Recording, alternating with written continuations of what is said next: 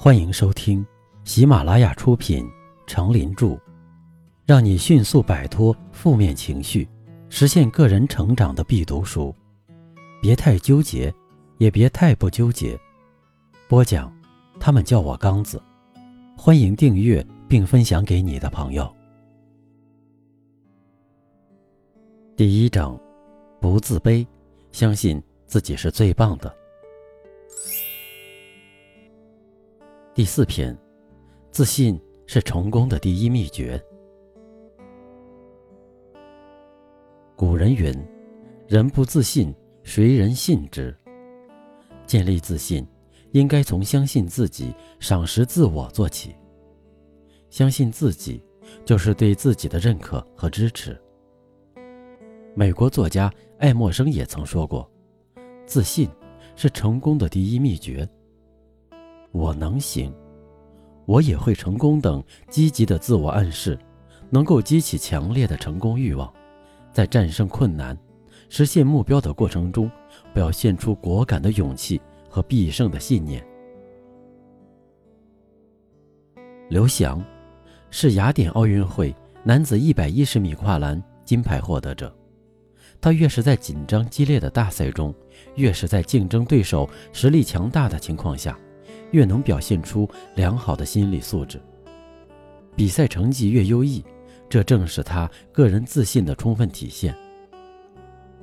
阿基米德曾经说过：“给我一个支点，我就能够撬动地球。”这是多么豪迈而自信的语言！自信能够唤醒我们沉睡的潜能。无数成功者的事实启示我们。一个人事业的成功固然有种种因素，但自信是必不可缺的条件。失去了自信，将导致事业失败。当年，门捷列夫发现元素周期律后，有些人对他的发现持反对意见。他们认为留下那么多空白，就表明周期律的不合理和有矛盾，甚至连他的导师也嘲笑他不务正业。但是，门捷列夫没有因此而放弃他的科学观点。他根据周期律科学的预言一些当时还没有发现的元素和它们的性质。由于他的预言和后来的实验结论完全一样，所以周期律得到了科学界的承认，并且引起广泛的重视。像门捷列夫一样，为了证实雷的存在。居里夫人曾终日穿着沾满灰尘和污渍的工作服，在非常简陋的棚屋里，用和她差不多一般高的铁条搅动野锅，从堆积如山的沥青矿的废渣中寻觅雷的踪迹。虽然条件极其艰苦，但他心里却充满自信。他对友人说：“我们应该有恒心，尤其要有自信心。”我们必须相信我们的天赋是用来做某种事情的，无论代价多大，这种事情必须做到。最终，他获得了成功。成功属于自信者，而自卑却是成功的绊脚石。有这样一个故事：一九五一年，英国科学家富兰克林发现了 DNA。这本来是一件可获得诺贝尔医学奖的大发现，但是由于他生性自卑，不敢确信自己的发现是正确的。直到两年后，另外两位科学家沃林与克里克也发现了 DNA 的双螺旋结构，他们坚信自己的发现，并获得了一九六二年的诺贝尔医学奖。我们真为富兰克林感到惋惜，如果他自信一些。敢于承认自己和肯定自己，我想，富兰克林这名字会载入医学生物学史册。自卑真的害人不浅。自卑感，每个人或多或少都会有，这是很正常的。个人自卑感的形成，则是受个人环境影响。弗洛伊德认为，童年经历对一个人生理状况、性格、志趣。思维方式等方面产生重大影响，而这些因素正决定了一个人自卑的强烈程度。他认为，童年经历可能会随着时光的流逝而变得模糊，但却保存在潜意识中，对人的一生都有重大影响。一般来讲，童年生活不幸的人更容易产生自卑感，或自卑感更强烈。成功者之所以成功，不是因为他没有受到过消极因素的干扰，而他们成功的原因就在于他们能够用意志和适当的科学方法，摆脱他们的干扰，跳出阴影地带。由此可见，成功永远属于自信者，自卑者与成功无缘。那么，怎么才能让自卑者树立自信呢？下面是几招重新树立自信的方法：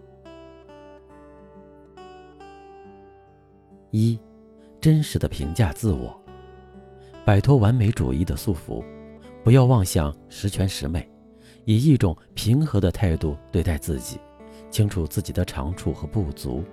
人无完人，或许你在这方面不如别人。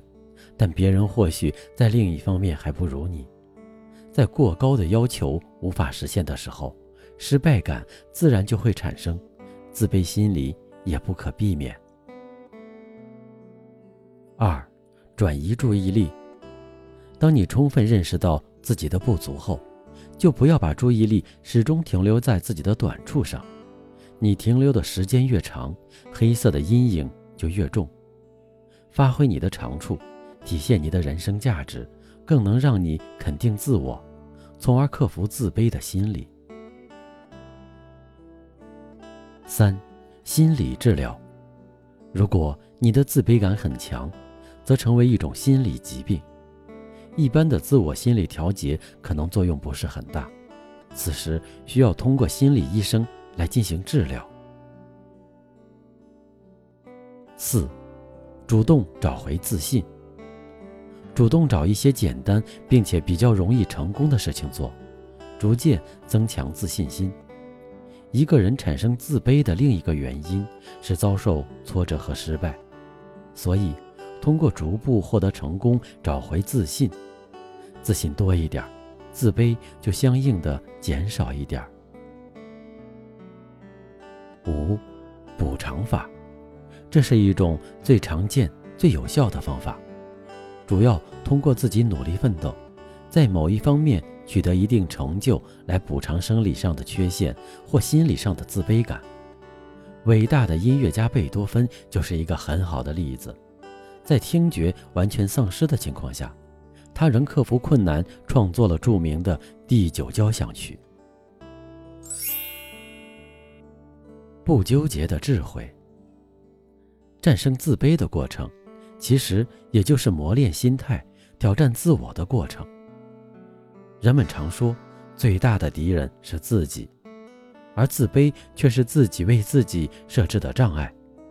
只有跨越这道门槛，你才能集中精力和斗志，从事别的事业。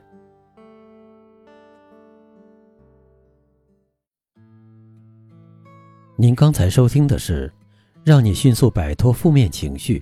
实现个人成长的必读书，别太纠结，也别太不纠结。